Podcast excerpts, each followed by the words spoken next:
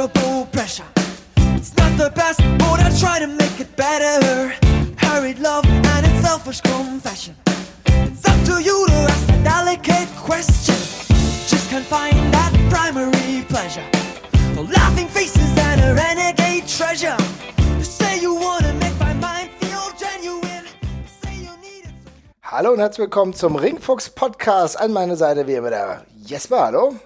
Hallo. Ich bin der Marvin und heute reden wir in, naja, noch nicht in Quarantäne, aber wir sind auf jeden Fall zu Hause. Ist in diesen Zeiten vielleicht das Beste. Und da reden wir über Highflyer. Also ein ganz besonderes Thema, äh, das sich mit den Leuten auseinandersetzt. Ja, was machen die denn genau, Jesper? Was ist für dich die Definition eines Highflyers?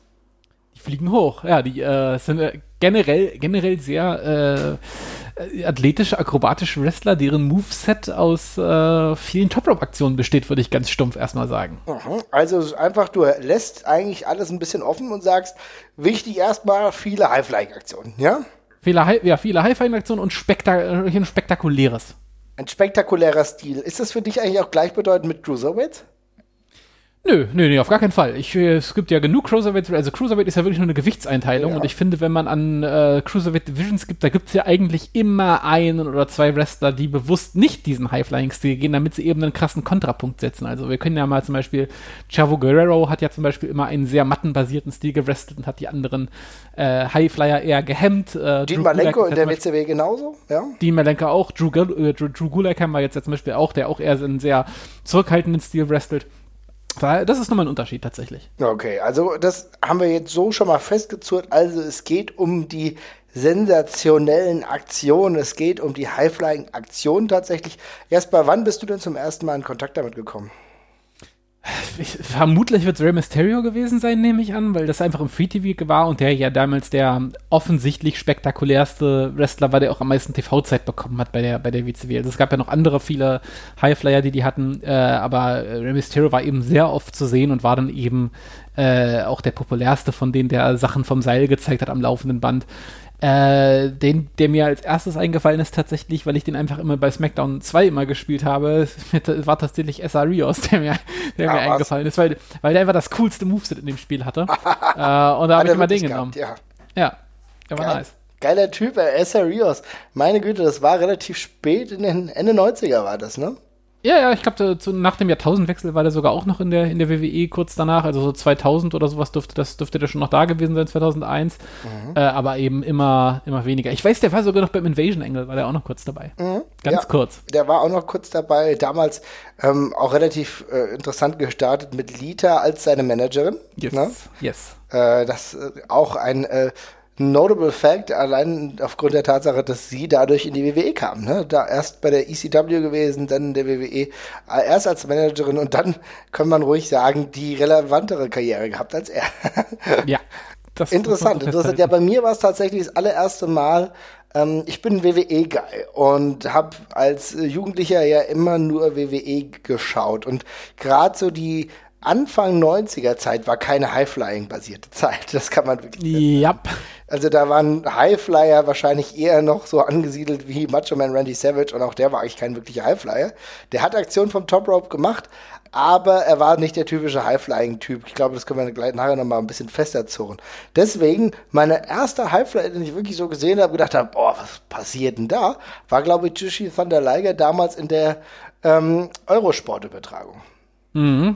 Tatsächlich müsste ich den auch damals auch schon relativ früh gesehen haben, weil wir ja beide schon mal festgestellt haben, dass wir beide diese Eurosport-Sachen gesehen haben. Äh, da der ist mir dann auch früh aufgefallen, wobei ich glaub, fast glaube, dass ich bei dem weniger auf die Moves geachtet habe, als einfach auf das Outfit tatsächlich, weil das einfach dermaßen anders war. Aber äh, ja, auf jeden Fall auch äh, in, in, in der Form zu nennen, auch wenn er so ein bisschen in eine leicht andere Schnittstelle für mich auch noch mit reinfällt. Äh, weil ich finde, dieser Junior Heavyweight-Style, den der geht, der ist ja schon ähnlich, aber noch mal ein bisschen was anderes. Dann würde ich sagen, befassen wir uns doch genau mit diesen Unterschieden, denn du sprichst eben schon an. Im Laufe der Zeit hat sich ja doch ein wenig was entwickelt. Also natürlich kennen wir Highfly Wrestling natürlich hauptsächlich erstmal von Lucha Libre, von äh, der mexikanischen Art zu ringen. Ja, das ist ganz klar. Die Luchadores, das ist typisch Highflying basiert, aber das ist ja nicht das Einzige, ne? Nee, äh, genau, wie jetzt die Luchadoras gibt's. Es gibt, äh, ja, das, diesen japanischen Junior Heavyweight-Style, den ich gerade schon angesprochen habe, also wo genau das ja reinspricht, was du gerade gesagt hast, dass es einfach Cruiserweights quasi gibt oder Junior Heavyweights, wie man sie jetzt auch immer ja. äh, gewichtstechnisch einteilen möchte, die dann aber eben auch, ja, eigentlich einen sehr harten und ähm, intensiven Stil gehen, aber eben mit einem spektakulären Einschlag. Also die können beides so ein bisschen gehen. Die sind so ein bisschen der Mittelweg aus zwei Welten. Einmal mit spektakulären Top-Rope-Aktionen teilweise, aber eben auch mit einem, wenn es sein muss, mattenbasierten, striking-basierten äh, Stil. Ich kann, Koji Kanemoto oder sowas ist ja auch so ein gutes Beispiel dafür, für jemanden, der extrem viele Strikes reingebracht hat in so eine Tiger Mask äh, eher, auch, ja. Tiger Mask, genau, in so eine eher leichtfüßige Division. Also die sorgen eben dafür, dass diese, dass, der, dass die Gewichtsklasse dann eben auch noch ein bisschen äh, ja, bunter äh, aufgelöst wird. Und ja, dann gibt es eben noch die ganz klassischen Highflyer, die wir auch heutzutage jetzt wieder äh, in mannigfaltiger Ausprägung haben, die ja tatsächlich viel Top-Rope-Style ziehen. Also da finde ich, da kann man so vor allem auf die, ja, ich würde sagen, frühen 2000er Indie-Wrestling-Veranstaltungen gucken äh, wenn ich so an, an Jack Evans oder sowas denke, die wirklich wieder einfach nur an, ich sag jetzt, ich sag's jetzt mal äh, despektierlich, stumpfes Abspulen von krassen Aktionen halt quasi mhm. durchgesetzt haben. Das gibt's ja heute auch wieder.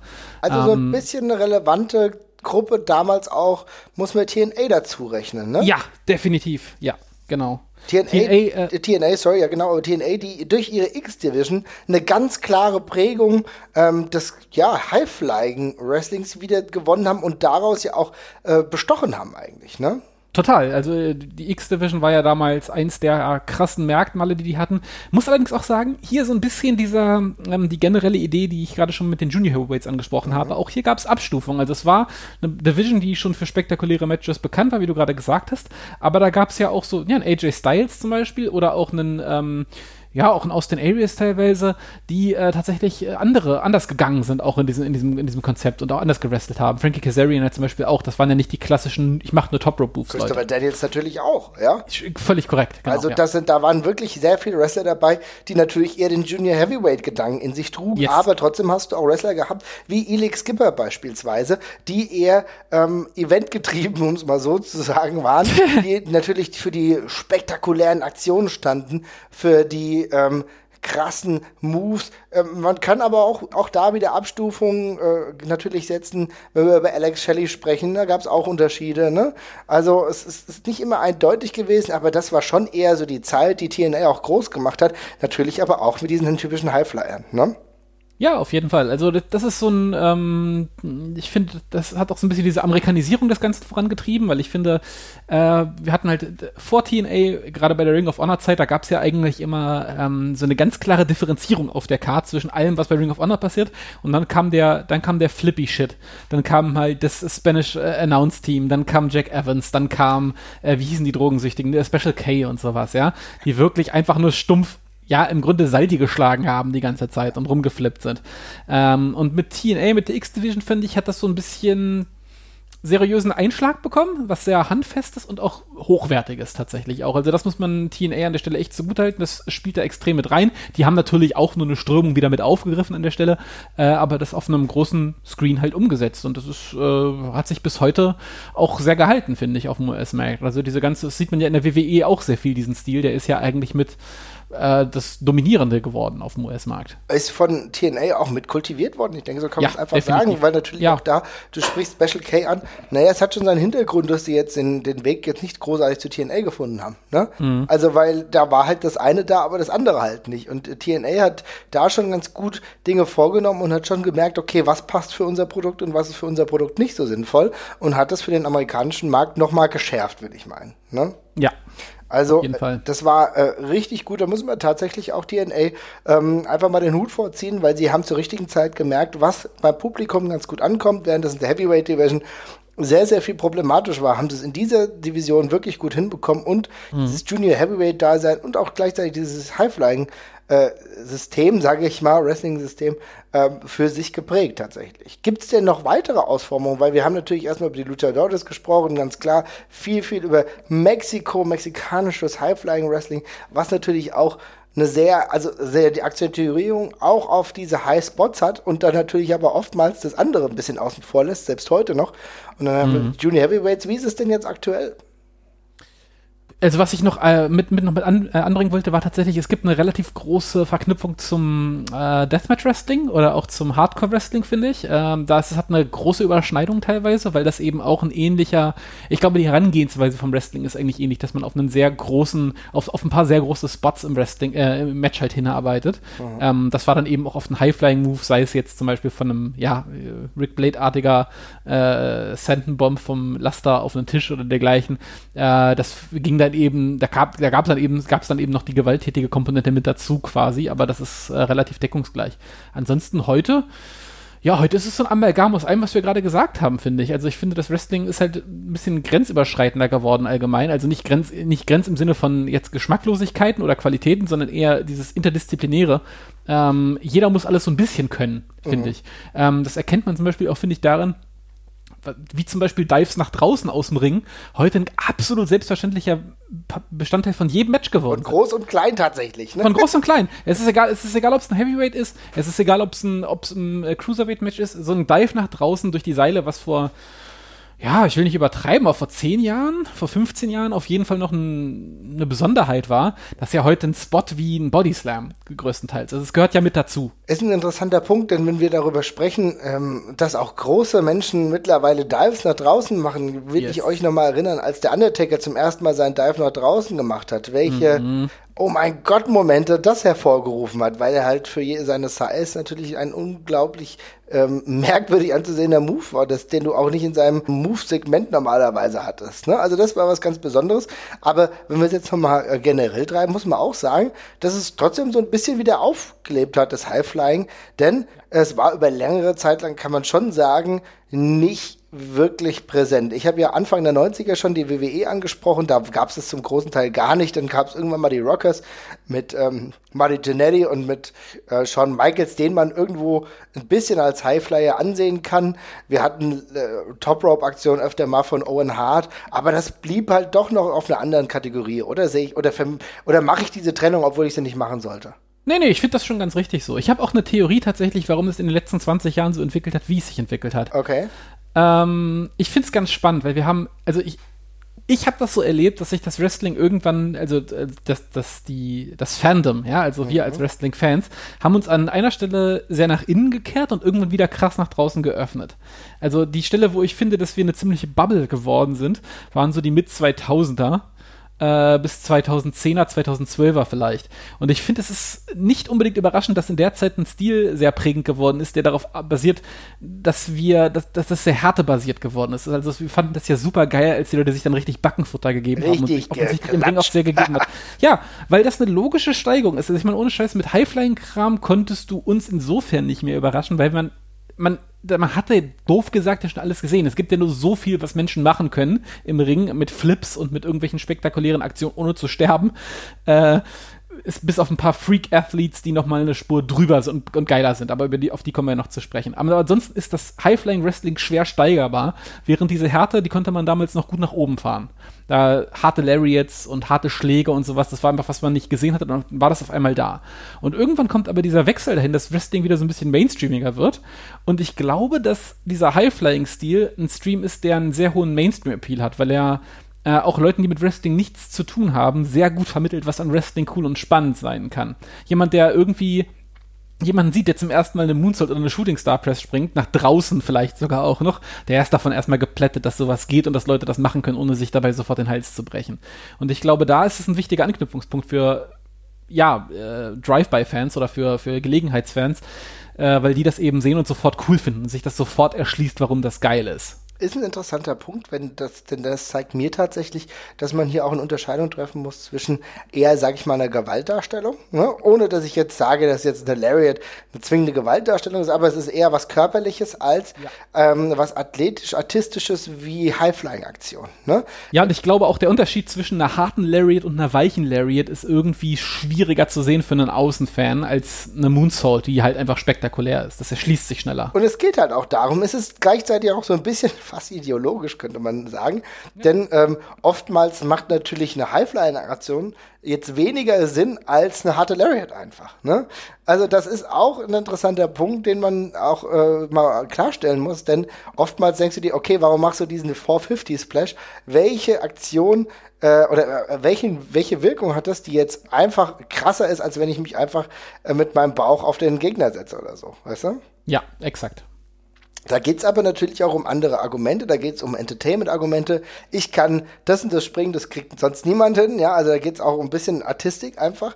Und das ist interessant, aber ich glaube sowieso, dass Wrestling auch immer gewissen Wellen unterlegen ist und das, äh, beziehungsweise gewellen, gewissen Wellen ausgesetzt ist und dass es dann immer mal wieder so ist, ja, mal haben wir halt diese Zeit, in der wir Lariats, harte ähm, Chops und so gut finden, dann trägt sich das, bei 20 Prozent trägt sich das immer weiter, aber die anderen 80 Prozent gibt es ja wieder was anderes. Und dann siehst du dann wieder, ah, okay, jetzt ist dann die Zeit von Highflying und so weiter und so fort. Wir werden irgendwann wahrscheinlich auch mal wieder ein Rise of Deathmatches haben. Ja, wir werden irgendwann mal wieder noch mehr härtere Aktionen wahrscheinlich sehen. Und dann sind wir irgendwann mal wieder froh, wenn wir einen sehr te technischen, mattenbasierten Stil sehen. Ich glaube, es gibt diese ganzen unterschiedlichen Arten und Weisen und mal ist das eine Hype und mal ist das andere Hype. Oder sehe ich das falsch? Nee, das ist exakt das. Also, ähm, ich finde, wir kommen aus einer Generation, wo Wrestler wie Brian Danielson hip geworden sind, die äh, in anderen Zeiten völlig untergegangen wären, weil das einfach technisches Wrestling keinen interessiert hätte auf die Art und Weise, wie er es durchgeführt hat. Oder ein ähm, Nigel McGuinness auch äh, stark geworden ist. Das sind alles Kinder ihrer Zeit, ein Samoa Joe genauso, ähm, die alle äh, da einfach äh, diesen Stil mitgenommen haben und mitgegangen sind und äh, da eben ihren äh, Status drauf aufgebaut haben. Genauso viele, die das mitgegangen sind, sind aber auch untergegangen. Also ich, ich weiß, es gab, äh, es, Chad Collier war in, bei Ring of Honor, Matt Striker war bei Ring of Honor, ähm, die auch diesen technischen Stil gegangen sind. Die sind aber aus verschiedenen Gründen haben sie das eben nicht überlebt, weil sie eben nicht die anderen Anknüpfungspunkte gefunden haben. Und dann gibt's immer diese Strömung von Wrestlern, die äh, über das, was gerade in ist, so ein bisschen äh, ihren Weg finden, aber wenn sie langfristig erfolgreich sein müssen, und das ist auch was wir immer wieder erkennen, müssen sie eigentlich mehr als das können. Also es reicht nicht eins von den Sachen zu können und so ist es auch keine Überraschung, dass viele von den Main-Eventern, die wir heute im Independent-Bereich vor allem haben, aber auch in der WWE, ganz oft Anknüpfungspunkte haben an, die können brawlen, die können äh, können richtig schön hart zuschlagen, die können mhm. technisches Wrestling, aber die können auch alle Highspots in irgendeiner Form, weil das zu einem Match, zu einer Match-Dramaturgie auch ganz oft dazugehört auf irgendeine Art und Weise. Genau, das ist ganz, ganz wichtig. Aber wenn wir uns jetzt mal überlegen, wo wir ja natürlich auch immer wieder herkommen, ist trotzdem, dass wir natürlich auch früh Live-Wrestling gesehen haben. Ne? Ja. Und wenn wir jetzt mal darüber nachdenken, dann ist ja sowieso immer ein bisschen eine Schwierigkeit, gute Highflyer zu finden. Aber für uns, sage ich mal, Deutschland, also jetzt mal rein egoistisch gesprochen, da war es ja sowieso noch schwieriger. Da musste sich das ganze Wrestling sowieso erstmal wieder entwickeln, ja. Und ähm, da war für uns, glaube ich, die ersten Anknüpfungspunkte waren eigentlich zwei Briten, und zwar Johnny Storm und Jody Fleisch. Und in Deutschland hattest du Extreme. Ansonsten war da nicht so wirklich viel, oder? Mal neu an. Es ist tatsächlich so, also viel mehr war da nicht. Ähm, es ist aber tatsächlich spannend, dass äh, wir eben schon doch äh, ein paar feste Bestandteile von Highflyern hatten auf der Karte, die eigentlich immer auch fürs beste Match des Abends verantwortlich waren. Regelmäßig, weil sie, ne? Weil sie witzigerweise Highflyer waren, aber auch tatsächlich sehr kompetente Wrestler.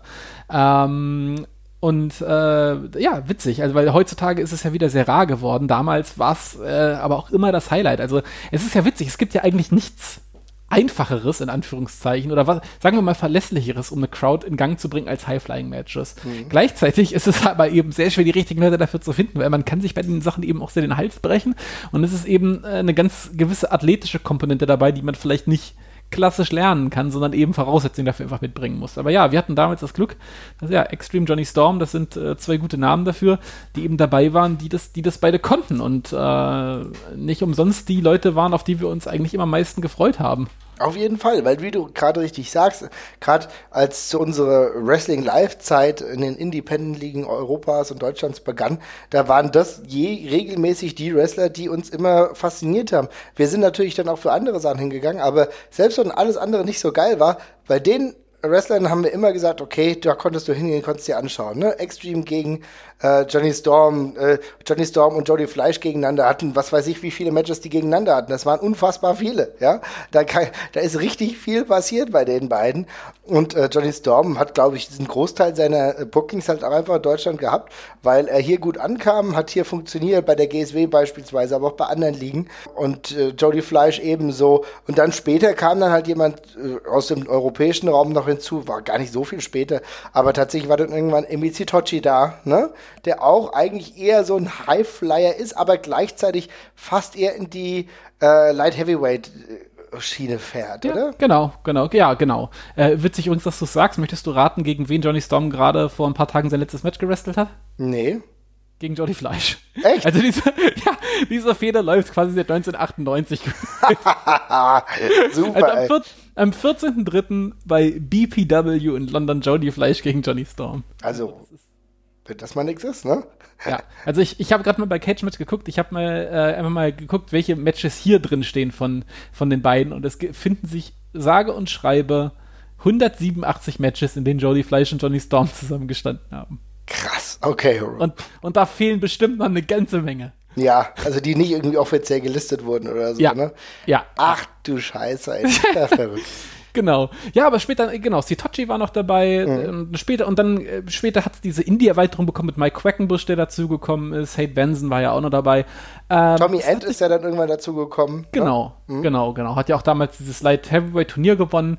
Ähm, und dann gab es ja eigentlich auch eine ganze Weile auch schon in dieser, ähm, ja, früh WXW-Indie-Phase auch immer Anschlusspunkte dafür mit, mit, mit, mit Puck, mit, mit Ricky Marvin, der ja auch ein paar Mal da war. Äh, und dann hat sich eigentlich immer ausgeweitet und auch quasi bis heute gehalten. Aber auch hier müssen wir einfach mal den Hut ziehen vor Extreme. Er wird es vielleicht nicht hören. Aber ich glaube, man muss ihm wirklich mal auch Danke sagen, denn er hat oftmals den Highlight oder das Highlight auf äh, sämtlichen Cards gegeben, ja, bevor es dann irgendwann auch so war, dass wir dann vielleicht auch mal Zack Saber hatten, der auch eher ein äh, Light Heavyweight Wrestler ist und weiß Gott kein Highflyer ist, ne? Das ist nämlich Ja. genau diese Aufteilung, die man dann treffen kann.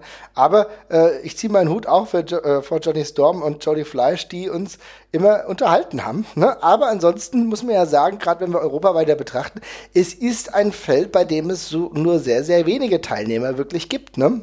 Ja, auf jeden Fall. Also es ist ein rares Gut. Ähm, neben, äh, neben den Frauen vermutlich gerade das am meisten gefragteste, was man auf dem, auf dem Indie-Markt machen kann, oder? Also ich meine, die Leute sind halt auch dementsprechend schnell wieder weg.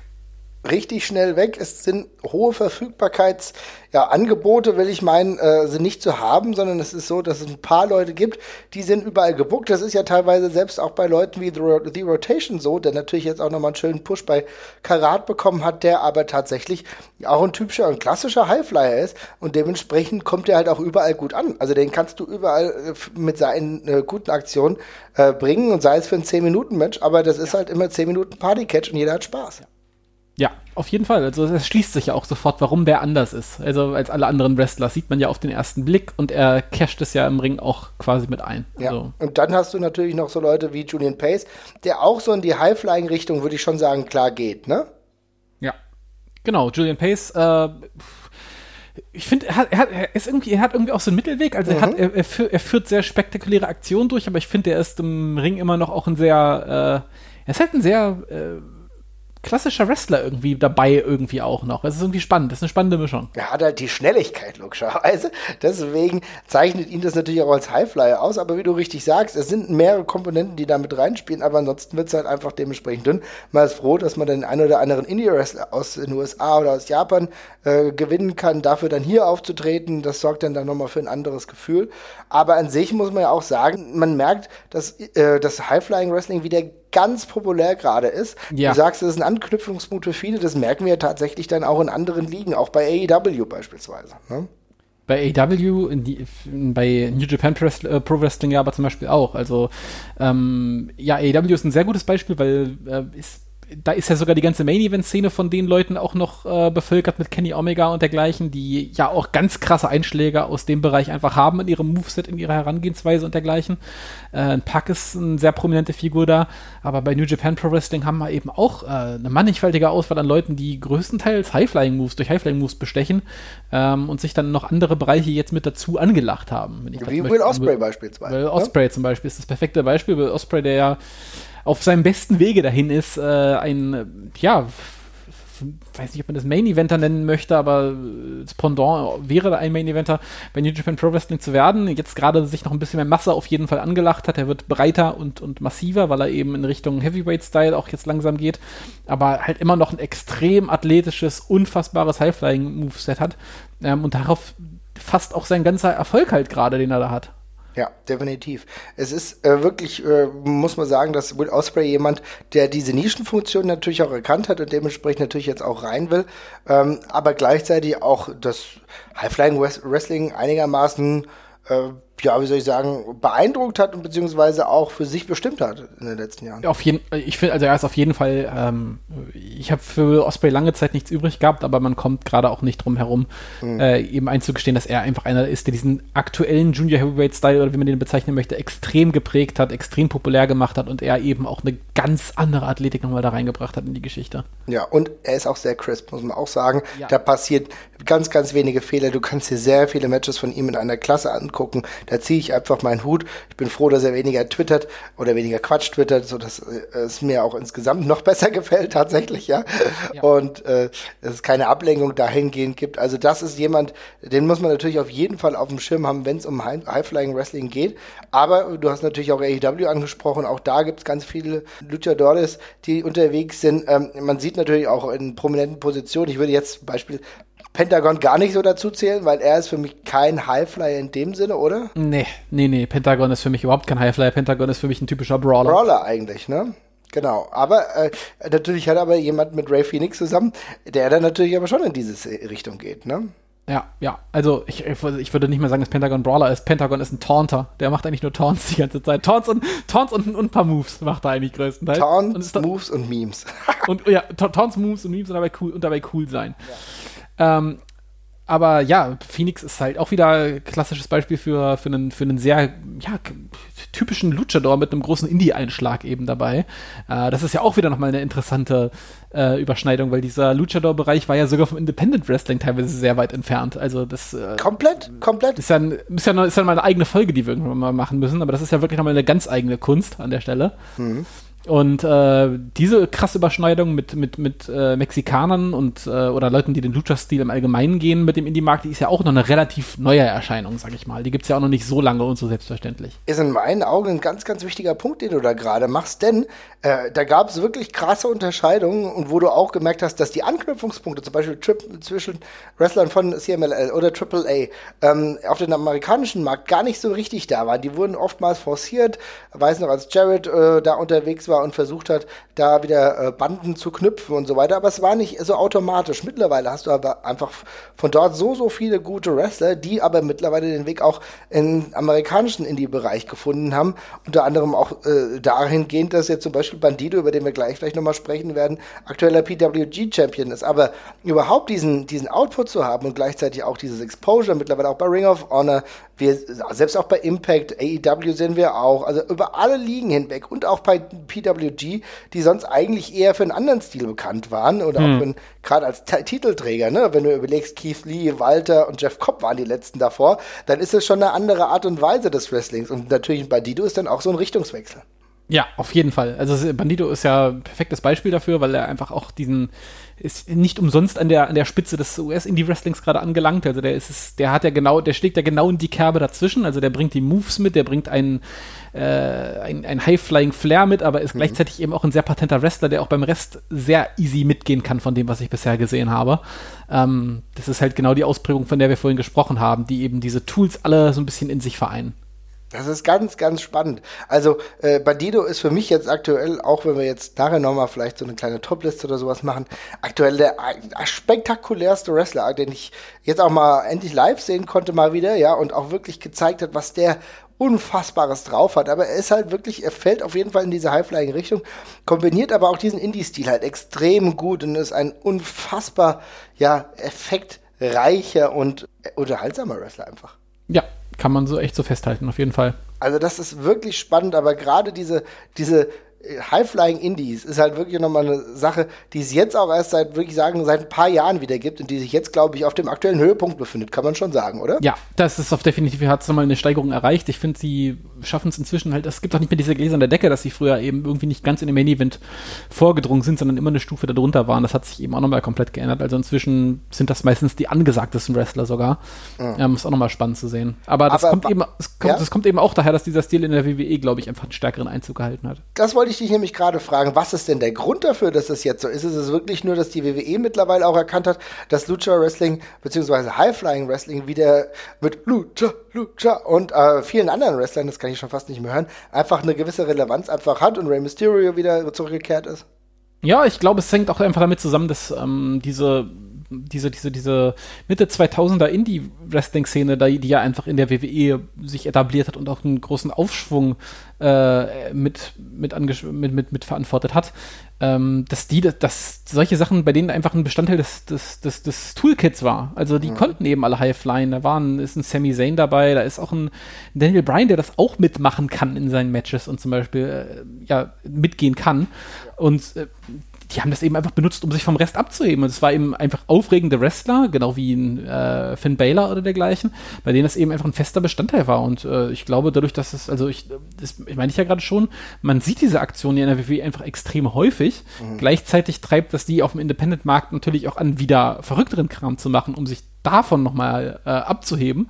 Ähm, und ich glaube, ja, dass wir das auf einer großen Mainstream-Bühne sehen, ist schon äh, ein wichtiger Bestandteil davon, dass das inzwischen so äh, im Indie-Wrestling auch Fuß gefasst hat. Überall. Und für die WWE ist es natürlich auch einfach logisch, denn ohne großartige, sag ich mal, in Anführungsstrichen Gewalterzählung, kriegst du natürlich das Oh und das Wow des kleinen Kindes wunderbar hin. Denn solche Aktionen, die, als wenn du, wenn du, was weiß ich, zwölf bist und du siehst sowas, dann denkst du, wow, das ist krass. Von dem hätte ich auch ganz gerne Maske. Ne? Ja, auf jeden Fall, ja. Also es ist wirklich etwas, mit dem du Leute begeistern kannst die WWE das momentan noch aufgreift, nicht hundertprozentig immer so in den Top-Spots, wobei Ricochet, bevor er jetzt wieder diesen Downpush hatte, sag ich mal, äh, relativ gut ja auch in der WWE gerankt war. Es gibt immer wieder Wrestler, die es auch äh, dieses Können einfach vorweisen. Es ist momentan auf dem Hoch, es macht uns großen Spaß, aber ich finde, wir sollten einen Aspekt, bevor wir jetzt vielleicht nochmal zu unseren Galionsfiguren kommen, nochmal ansprechen und zwar überleg mal bitte, die Ähnlichkeit zu, oder nee, die Verknüpfung zum Hardcore-Wrestling, was du eben schon angesprochen hast, das muss man noch mal rausstreichen, denn das war Mitte der 90er oder gegen Ende der 90er komplett relevant. Ne? Überleg dir mal die ECW ohne Highflying-Elemente. Mm. Stimmt, guter Punkt. An ECW habe ich noch gar nicht gedacht, aber völlig richtig. Also da ist das ja alles genau zusammengerutscht. Bei ECW äh, eine, eine Ausprägung der ganzen extremen Herangehensweise eben auch krassere In-Ring-Aktionen. Da gehört das eben mit dazu. Das sieht eben sehr spektakulär aus. Völlig, völlig richtig, ja. Stimmt. Weil, überleg dir mal, wir hatten so, sowohl die reinen Highflyer damals, die zusammengekommen sind aus Mexiko, aus Japan und bei ECW ihr Können gezeigt haben, aber gleichzeitig war es auch so, dass gewisse äh, Elemente vereint wurden, ja. Beispielsweise für, durch jemanden wie Jerry Lynn. Oder ganz, ganz krass, Sabu. Sabu ist auch irgendwo eigentlich nur so ein bisschen Brawler und Highflyer gewesen. Genau, Sabu, Rob Van Dam muss man, glaube ich, auch noch nennen an der Stelle, auch wenn sich das da auch größtenteils auf zwei, drei Moves beschränkt, größtenteils, und es sonst sehr striking-basiert ist.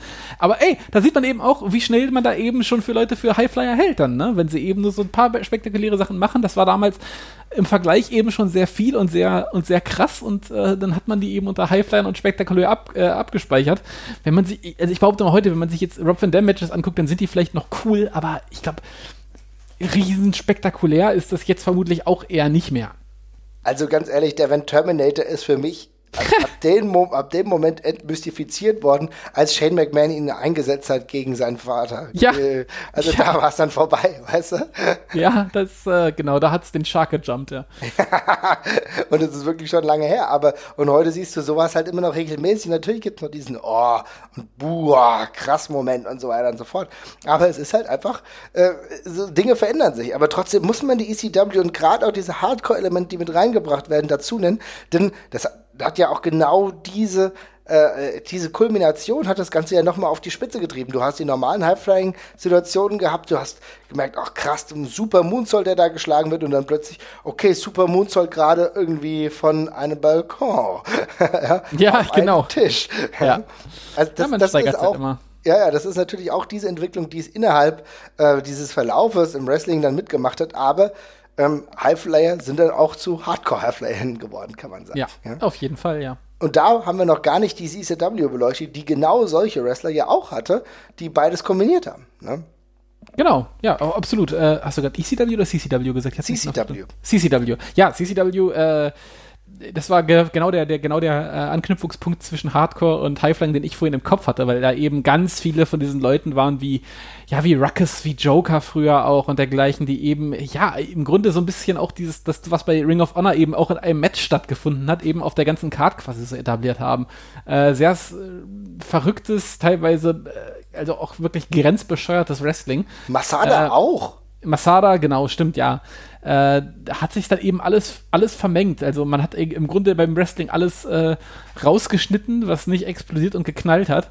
Ähm, also alles, äh, die ganzen Sachen, die zwischen Highspots passiert ist, die hat man immer, hat man immer rausgehauen und stattdessen eben auf das äh, in ihren Augen Wesentliche beschränkt an der Stelle. Das ist schon absurd gewesen teilweise, ne? Also, naja, ich glaube, wir werden uns diesem äh, Hardcore-Stil auch der CCW zu gegebener Zeit nochmal separat widmen. Ich denke, das ist ein sehr spannender Punkt. Vielleicht können wir da mit Strigger mal drüber sprechen, der äh, sich das ja zum Teil auch gegeben hat. Ja, da gab es ja auch die wildesten Sachen. Unter anderem ist ja einer äh, Wrestler, der früher auch in diesem Hardcore-Bereich unterwegs war und äh, noch heute ist Nick Gage ja wieder äh, sehr ja, unterwegs in den Indies. Ne? Also ein anderer Bereich, aber auf jeden Fall diskutabel. Aber jetzt würde ich dann trotzdem mal dazu kommen, wenn du keine weiteren Punkte hast, die du ansprechen würdest, was sind denn so unsere Galionsfiguren? Wollen wir mal so Ping-Pong spielen? Ja, gerne. Also ich kann gerne den Anfang machen und vermutlich, äh, ich würde darauf tippen, dass es auch jemand ist, den du sowieso auch hättest, aber äh, ich, an Rey Mysterio führt bei mich, für, für mich an der Diskussion einfach kein Weg vorbei. Also das ist für mich der wichtigste Highflyer, den es auf dem US-Markt jemals gab, also gerade vom Erfolg auch einfach her, über die, über die lange Zeit, auf der er jetzt auch da ist. Also man darf ja nicht vergessen, er war jemand, der das in der WCW, äh, in, diesem, äh, in dieser Cruiserweight Division äh, wirklich mit aufgebaut und geprägt hat, auch ein Verständnis dafür auf dem US-Markt. Und der ist eben heute noch da und heute noch over. Und ähm, ja, für mich mit der wichtigste Mainstream-Highflyer, den ich kenne. Es gibt gerade tatsächlich keinen Weg, der an Rey Mysterio vorbeiführt. Es ist wahrscheinlich der, der mit am, ja, krassesten auch vermarktbar war. Ja, also auch von der WWE her, wo du früh Ansätze gefunden hast, okay, er hat seine Maske, deswegen, es war auch so wichtig, dass er die Maske auch äh, innerhalb der WWE einfach getragen hat. Ne? Allein für die Merchandise-Sales. Er hat, ähm, glaube ich, auch das Wrestling nachhaltig verändert, hat viele Leute geprägt, auch die zum ersten Mal High-Flying Wrestling in der WWE mit ihm gesehen haben, haben sich inspiriert gefühlt, um seinen Weg dann auch zu gehen. Und er war jemand, der wirklich auch dieses eigene Wrestling mit ihm sehr gut geprägt hat. Also du hast diese andere Art des Wrestlings auch gegen Big Man gesehen und du hast aber eine gewisse Glaubwürdigkeit gespürt. Und deswegen ist Rey Mysterio auf jeden Fall nicht nur die WCW-Zeit, gerade auch zu seiner WWE-Zeit auf jeden Fall ein ganz, ganz wichtiger Wrestler. Absolut, ja. ja. Ähm, ich würde tatsächlich, ich habe den natürlich auch gewählt, ne? deswegen ähm, mache ich einfach mit einer Person weiter. Weiß nicht, ob du die hast. Ich hätte AJ Styles tatsächlich mit reingebracht. Oh, okay. Nee, habe ich tatsächlich nicht gemacht, weil er für mich ein bisschen, ja, vermutlich durch, durch, durch seinen heutigen Wrestling-Stil einfach mein, äh, mein Bild von ihm anders, anders behaftet ist. Aber ja, guter, äh, guter Punkt. Äh, sag mal warum. Ich habe AJ Styles natürlich mit reingebracht, in der Betrachtungsweise auch ähnlich wie du sehen, dass natürlich auch sein Stil ein anderer sein kann, ne, mit äh, mit Aufgabegriffen, mit auch einer gewissen Mattenbasiertheit. Aber er hat für mich äh, bei äh, TNA damals schon dieses ja High-Flying-mäßige geprägt, wo ich beeindruckt war und gleichzeitig hat er es dann auf einer kleinen Scale wie Rey Mysterio ähm, auch gegen Big Man erfolgreich eingesetzt. Er hat diesen Stil auch durchgedrückt, auch im Main Event. Er war im Endeffekt der prägende Guy für TNA ganz, ganz viele Jahre. Und wenn du mit diesem Stil halt es schaffst, ähm, und gleichzeitig mit auch krassen Manövern, krassen Aktionen Leute zu begeistern. Er ist ja nie davon weggekommen. Er hat es vielleicht reduziert und hat teilweise seinen Stil mal geändert. Aber auch als er zum ersten Mal bei der WWE großartig ankam, da war das Grandiose war halt sein Elbow und so weiter und so fort. Waren seine Moves, die er halt einfach leisten konnte, wo du gedacht hast, boah, das sieht gut aus. Er ist halt ein richtig geiler, auch Highflyer. Nicht nur Highflyer, aber er ist halt jemand, der diese Moves drin hat. Und auch dieser Pele-Kick beispielsweise, diese kleinen Sachen. Der Phenomenal Forearm, den ich eben schon angesprochen habe, der 450 Splash. Ja, das sind alles Aktionen, die sehr High-Flying-lastig einfach waren. Und deswegen würde ich ihn immer noch da reinziehen. Und für mich ist er halt jemand, der über viele Jahre diesen Stil auch mitgeprägt hat.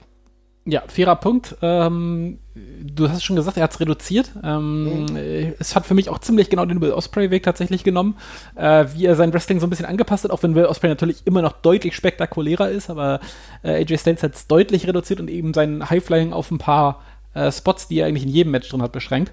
Ähm, macht aber auch Sinn. Ne? Er hat dafür ja andere Sachen mit in sein Moveset und in seinen Wrestling-Stil integriert, die ihn halt äh, deutlich versatiler jetzt eben auch gemacht haben. Ähm, aber sicherlich gerade für die Etablierung auf dem US-Markt eben auch eine extrem wichtige Figur in der Hinsicht gewesen, ja.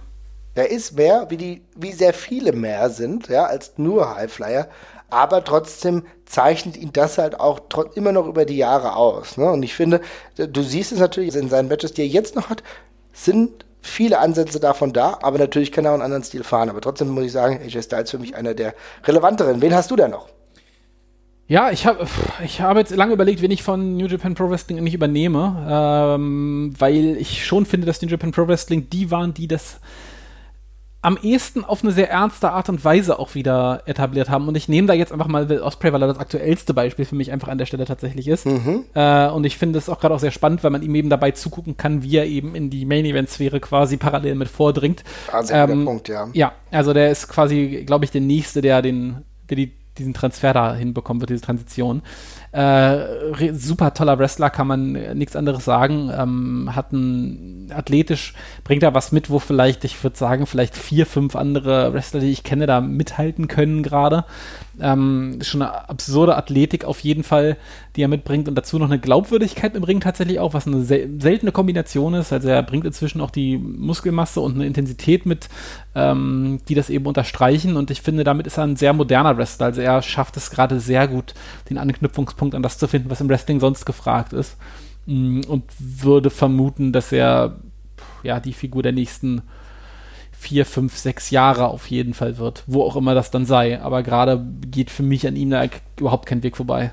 Ist insofern ganz spannend, weil er natürlich auch genau nochmal was anderes einbringt, weil er Brite ist. Hört sich jetzt blöd an, aber er hat gleichzeitig auch ein bisschen, kann er auch diesen britischen Stil noch einigermaßen mhm. fahren. Ne? Und das ist ja. natürlich auch für ihn ganz cool, dass äh, auch er nicht nur Highfly ist, sondern einfach diese, dieses Amalgam von verschiedenen Stilen einfach bildet. Ne? Ja, auf jeden Fall. Es ist interessant. Also finde ich gut, dass du ihn nennst. Natürlich ein sehr, sehr aktueller Kandidat, ne? der äh, natürlich auch schon seit vielen Jahren da ist, aber trotzdem halt auch im Vergleich zu, ähm, sag ich mal, einem Rey Mysterio noch nicht ganz so lange einfach da ist. Ne?